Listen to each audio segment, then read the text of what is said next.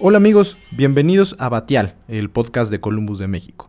Como cada mes, les traemos el resumen de los principales acontecimientos que afectaron el comportamiento de los mercados financieros durante el mes que concluyó y revisaremos los eventos más importantes a los cuales tendremos que poner atención durante el mes de agosto. Comenzamos. Los mercados en el mes. Tras el optimismo del primer trimestre de este año respecto al control y manejo de la pandemia de COVID-19, en julio la tercera ola de contagios, ahora con cepas nuevas del virus, golpeó con fuerza a países desarrollados y emergentes.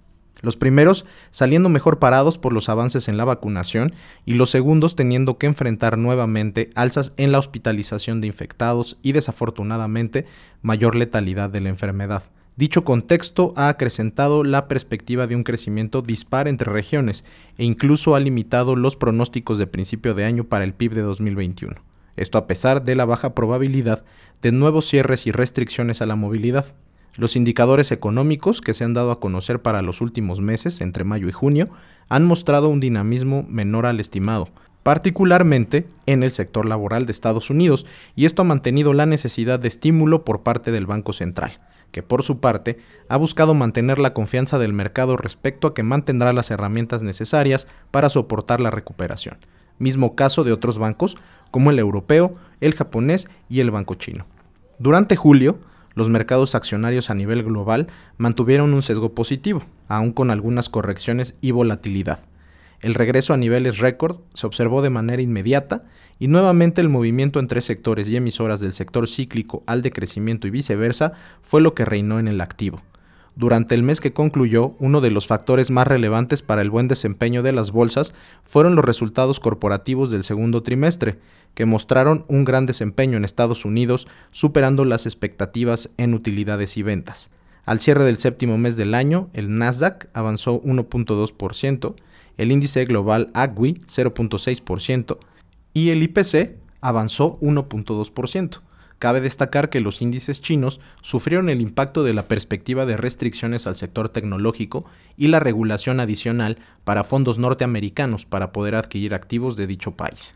Por su parte, en el mercado de renta fija, se mantuvo el movimiento bajista en las tasas de largo plazo en dólares, tras el último comunicado de la Fed se ha incrementado la posibilidad de que en el futuro próximo pudiera anunciarse la salida gradual de los programas de estímulo, y ello ha mantenido el nivel de la tasa del bono de 10 años alrededor del 1.20% desde el cierre de julio, un movimiento contraintuitivo respecto al nivel de inflación y crecimiento esperado, pero anticipando que se mantenga la liquidez en el mercado.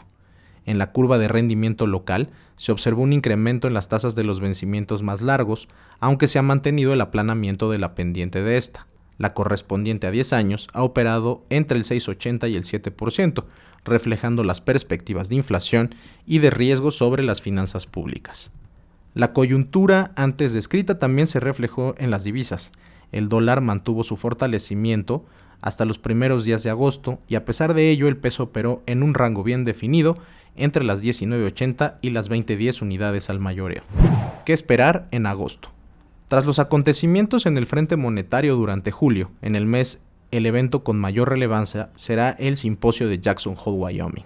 Como ha sucedido en años anteriores, se espera que se dé información sobre la política monetaria futura del Banco de la Reserva Federal de Estados Unidos. Por ello, podríamos tener entre el 26 y el 28 de agosto señales respecto a lo que hará la Fed con su programa mensual de compra de activos y cómo buscará implementar dicha medida de normalización monetaria sin afectar de forma notoria las perspectivas del mercado. Hasta el momento, algunos funcionarios de la Junta de Gobierno del Banco Central se han decantado por esperar indicadores económicos, como los reportes de empleo de julio y agosto, para determinar si puede iniciarse el famoso tapering o si es necesario mantener la liquidez que ha otorgado por un periodo más prolongado de tiempo. En ese sentido, la información económica más actual cobra relevancia. Mientras las perspectivas de crecimiento en países desarrollados continúan siendo más sólidas y el Fondo Monetario Internacional y la OCDE anticipan un crecimiento en el PIB en Estados Unidos de hasta niveles entre el 6.5 y 7%, los indicadores observados entre los meses de junio y julio mostraron un menor dinamismo al anticipado, por ejemplo, el empleo del sector privado de la agencia ADP mostró solo la mitad de la nómina estimada por el consenso de analistas. De esta manera continuará la atención en el dinamismo de datos adelantados, como la confianza del consumidor del lado de la demanda y el ISM o PMI de manufactura y servicios del lado de la oferta. En el frente fiscal, se mantienen las negociaciones de la Casa Blanca y los congresistas de ambos partidos para aprobar hasta un billón de dólares para un programa de gasto enfocado en infraestructura y que permitiría cubrir el fin de programas de gasto que generaron transferencias a las familias norteamericanas, aunque ahora a través de las empresas. Estos programas concluyen en septiembre.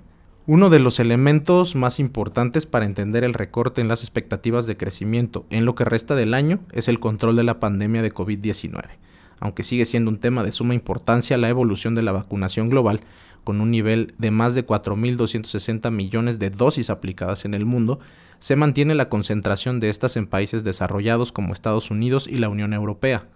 Las complicaciones de vacunación en países emergentes como la India, Tailandia o Brasil han generado incrementos nuevamente en contagios de coronavirus, ahora con nuevas cepas de más fácil transmisión, como la Delta. Los incrementos en contagios no han sido seguidos por una mayor letalidad de la enfermedad, donde el avance en la vacunación es tangible, aunque la incertidumbre sobre el funcionamiento de las vacunas con las nuevas mutaciones del coronavirus sigue en observación. Y aunque se han observado algunas medidas de restricción a la movilidad, estas siguen estando muy lejos de las adoptadas con el inicio de la pandemia el año pasado. También durante julio volvió a cobrar relevancia la relación diplomática, comercial y de seguridad entre China y Estados Unidos. De hecho, aun con el contexto positivo para los índices accionarios durante el mes, las bolsas del país asiático sufrieron por efecto de la regulación en emisoras del sector tecnológico y las limitaciones sobre la adquisición de activos chinos en fondos norteamericanos. La evolución de esta relación tendrá preponderancia en el comportamiento de algunos mercados asiáticos y pudiera tener inferencia en perspectivas de riesgo y crecimiento económico para lo que resta del año. En el caso de la economía mexicana, se mantiene un entorno internacional favorable que impulsaría la economía local a través de una demanda externa robusta y entrada de remesas, además del el inicio del TEMEC, adicionalmente con unas finanzas públicas justas, pero sin mayores sobresaltos al momento, la calificación crediticia del país mantiene el grado de inversión con una reciente ratificación por parte de Standard Poor's. También, a últimas fechas, Moody's rebajó la calificación de la estatal Pemex sin mayores presiones sobre el soberano, pero manteniendo la perspectiva de, que la utilización de recursos públicos en la empresa pueda comprometer la salud de las finanzas públicas que hasta el momento se han caracterizado por mantener un balance primario y niveles de deuda respecto al PIB estables. En lo que respecta a plazos mayores, continuará, continuará siendo relevante el presupuesto para 2022, que se presentará el próximo septiembre, y el efecto de posibles impuestos como los mínimos empresas tecnológicas que fueron aprobados por el G7. La autoridad fiscal ha adelantado que las medidas se enfocarán en el cobro más eficiente de impuestos, especialmente a los grandes contribuidores. Por último, en la política monetaria local y tras haber incrementado de forma sorpresiva la tasa a 4.25%, la Junta de Gobierno del Banco de México se ha enfocado en explicar de forma más extensa su decisión y lo que el mercado puede esperar del Banco Central en el futuro próximo. Aunque los niveles de inflación se mantienen elevados, con la correspondiente a la primera quincena de julio alcanzando 5.75% en términos anuales, varios funcionarios han tratado de recortar las estimaciones de un ciclo alcista, sobre todo después de que las principales encuestas anticipan hasta tres incrementos en el año, con lo que la tasa podría cerrar del 2021 sobre el 5%. Por lo pronto, el mercado descuenta 25 básicos de alza en la reunión del 12 de agosto. Bueno, pues con eso concluimos nuestro reporte de este mes. Esperamos que haya sido de utilidad. Les recordamos eh, registrarse a otros contenidos como nuestros boletines de inicio y cierre de mercados diarios al correo contacto arroba columbus.mx. Hasta luego.